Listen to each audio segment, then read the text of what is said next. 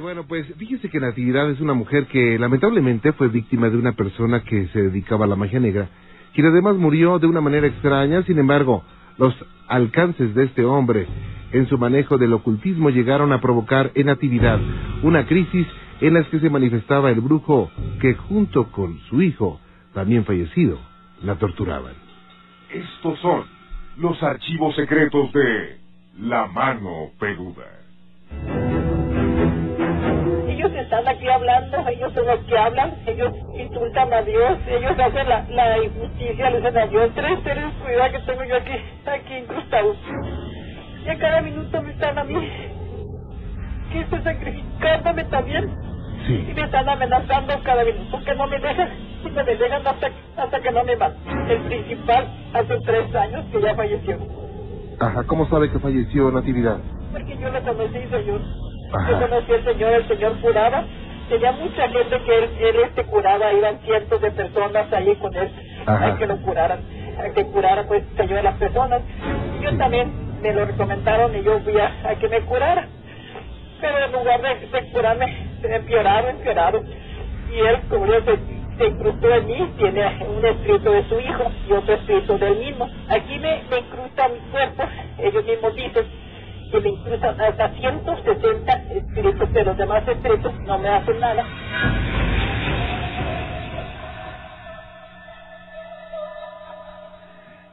Esos espíritus negros le confesaron que junto con otras 160 entidades le harían imposible vivir. Pero Natividad no entendía qué le pasaba. Solo expresaba los resultados de la tortura y de todas las situaciones a las que era sometida. Repentinamente, el tono de sus palabras cambió de un momento a otro, adquiriendo la personalidad del brujo que se alojó en ese cuerpo.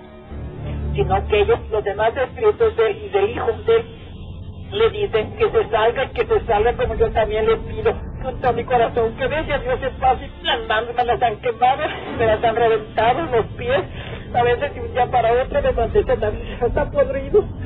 Le están apretando el estómago y el corazón, me dice usted. Es. Y también le están quemando los pies. Ajá. Me están y ahorita siento los pies pesados, entumidos, estoy sentada completamente muerto. Ajá. Ahorita los pies como los siento, ¿me entiendes? Dios este, cuidándome, defendiéndome día y noche, pero ellos los hacen, como le digo, como dice la palabra, ellos picadillo para que no estén con esa mujer. Pero nosotros, está diciendo ya ahora, que ya, ahora directamente, digo, y yo, nosotros no nos vamos a ir de aquí hasta no matar a esa mujer. Ok. Está hablando el señor, el- yo estoy hablando que me llamo José Cándara, que estoy aquí incrustado en el, en cuerpo de esta mujer. Para sorpresa mía, repentinamente, la persona que tenía en la línea ya no era Natividad, sino que ahora estaba hablando con alguien que decía ser el espíritu más negro de este mundo, quien confesó que lo único que buscaba era torturar a esa mujer, y al cuestionar sobre los motivos de la posesión, el mismo ser se cuestionaba a sí mismo como si fueran varias personas. Mí no me nada, así que las palabras ya salieron de, de palabras de hombre, así que el hombre que está incrustado aquí es el que hace cabeza principal. Ajá. Estamos ahorita Bien. quemando el estómago. ¿Con quién estoy hablando ahorita? Esto está hablando el espíritu más negro de este mundo, José Gándara, se llama, se yo, el espíritu de este hombre que ya se murió hace tres años, como digo, como dijo esta mujer que yo no dije, verás, José. Así Ok. es. Don José Gándara está hablando ahorita, Sí. es el que está diciendo las palabras, y el hijo. eh, Ajá. Y así, así es, así la Usted es José. Sí, José Gándara, yo me llamo. ¿Y por qué están en esa mujer? Conteste, don José, ¿qué le está diciendo? ¿Eh? Conteste, ¿Por qué? porque no quiere contestar don José, ¿verdad? Dígale por qué, por qué está aquí. ¿Quién está ahorita, Natividad? Está, ahorita en mi, en mi puesto de actividad está José Gándara. Ok. José Gándara somos dos espíritus en uno. Y mi hijo que es Víctor Gándara Camacho, Ok, ahorita estoy hablando con quién. con José Gándara. Ok, usted está dentro del cuerpo de Natividad. Dígale pues que sí, así es. Ok. Natividad, usted me está escuchando. Desde luego que sí, señor. Usted me está hablando ahorita. Ah, así es. Bien, debe estar tranquila. Este fue un extraño caso del que se pueden pensar muchas cosas, entre las cuales podría tratarse de una mujer con problemas de personalidad múltiple, o lo que sería peor, una invasión de espíritus que solo buscaban hacer maldad. Este es un archivo especial de la mano peluda, una nueva era. Y bueno, pues fíjese usted que la casa de Rosita es el refugio de un ser oscuro que hace mucho, mucho desorden, y esto fue lo que hizo pensar que se trataba de un pequeño duende que tenía gran influencia sobre todo en el segundo piso. Ya aquí en su pobre casa nos dio una casa hace como 13 años. Entonces, cuando nos cambiamos, pues recién que nos cambiamos no empezamos a notar nada extraño, sino que eran como las 2, 3 de la mañana y me timbraban a mi casa. Yo me levantaba a la carrera a ver quién era y, y pues no había nadie. Y así varias veces llegaron a timbrar y pues no, pues no hay nadie. Quizás algunos vagos.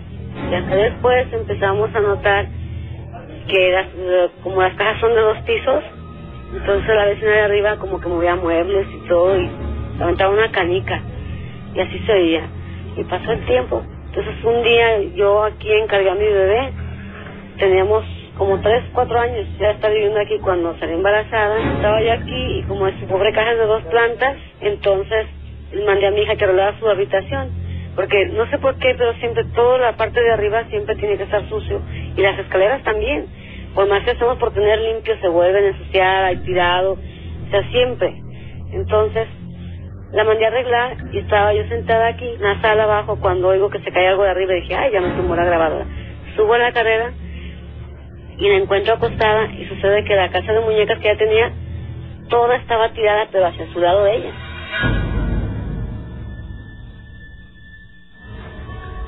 Ese ser se había apoderado de todo el segundo nivel en donde las manifestaciones eran muy frecuentes. Levantaba objetos, hacía ruidos y muchas situaciones que cada vez más eran más fuertes. Entonces dije, mira, este duende sucio ya tiró todo eso, porque ella estaba bien dormida. Entonces me bajo, acomodo todo y me vuelvo a bajar. Y al ratito que me bajé, se asoma mi hija y me dice, mamá, mamá, dice, ahorita que se subió, dice, fíjese que, que sí la oí, pero no me pude levantar, alguien estaba encima de mí. Y si no pude abrir los ojos, ni, ni, ni moverme. Pero yo sí la oí que subió, mamá. Y ya me se baja bien sudorosa, así, con mucho miedo. Entonces ya le digo, ay hija, digo, son tus nervios, a lo mejor estabas, como porque tenía las manos arriba, digo, estabas mala, como, no mamá, estaba alguien arriba de mí, así pasó. Entonces, después seguimos, eh, se caían las cosas en el patio, estábamos viendo la tele o algo, y ¿sabes? las cosas se caían. De la nada, así, todas las tapaderas o así, las escobas en el patio. Y como aquí son las casas pequeñas, los departamentos, entonces todo se oye muy bien, y pues ¿quién anda? Nadie. Entonces, este, un día en la noche yo me subí arriba al cuarto porque estaban hablando por teléfono, me subí arriba y al bajar señor Juan Ramón, haga de cuenta que, que al dar la vuelta así de la escalera, se me borraron los escalones. La prueba más contundente de que algo extraño vivía en la casa de Rosita fue cuando tenían un invitado que también vio la sombra que atravesó la pared y no solo eso, también provocó que tratara de matar a su esposo. Después estaba un día mi sobrino y, mi, y mis hijos, después de una reunión, se fueron a dormir y dice uno de mis sobrinos, oiga tía, fíjese que anoche dice, yo tengo miedo aquí en su casa, digo, ¿por qué? Dice, mire, ya estábamos todos acostados, tía, y yo, yo vi claramente una sombra alta que pasó, un bulto negro, y si me levanté y todos dormidos, dice, ay, tía, dice que voy y que me vuelvo a tapar, dice, porque sí sentí miedo. Y yo le digo, ay, hijo, son tus nervios. A lo mejor si tenemos un muertito, digo, porque sí, yo también he, he sentido cosas raras, pero no. Y, y hace como unos tres meses fuimos a aquí con un señor que supuestamente dicen que cura, ¿verdad? Porque pensamos que algo hay malo. Entonces él empezó a adentras con un huevo y eso. Y me dice, miren, aquí, vean, esta es su casa. Y sí se ve así como las tejitas de mi casa y todo. Y ella me dice, miren, en su casa está un ser pues que está muerto. Dije, fíjese que sí, a veces que de la nada mi socio andamos, pero yo de la nada lo peleo. Incluso una vez, señor Juan Ramón, lo quise matar y yo sentí un coraje hacia él. y le encajé un cuchillo a mi esposo. Y si ya estate quieta, y no sé cómo, sea, creía que no se le iba a encajar y sí se lo encajé en la costilla. Y no nada más nada, van como dos veces. O sea, lo que hace es salirse y se va, me ignora porque dice que tiene miedo que lleguemos a algo grave. Y bueno, un caso más de las casas habitadas por energías que sin lugar a dudas provocan mucho terror en las familias.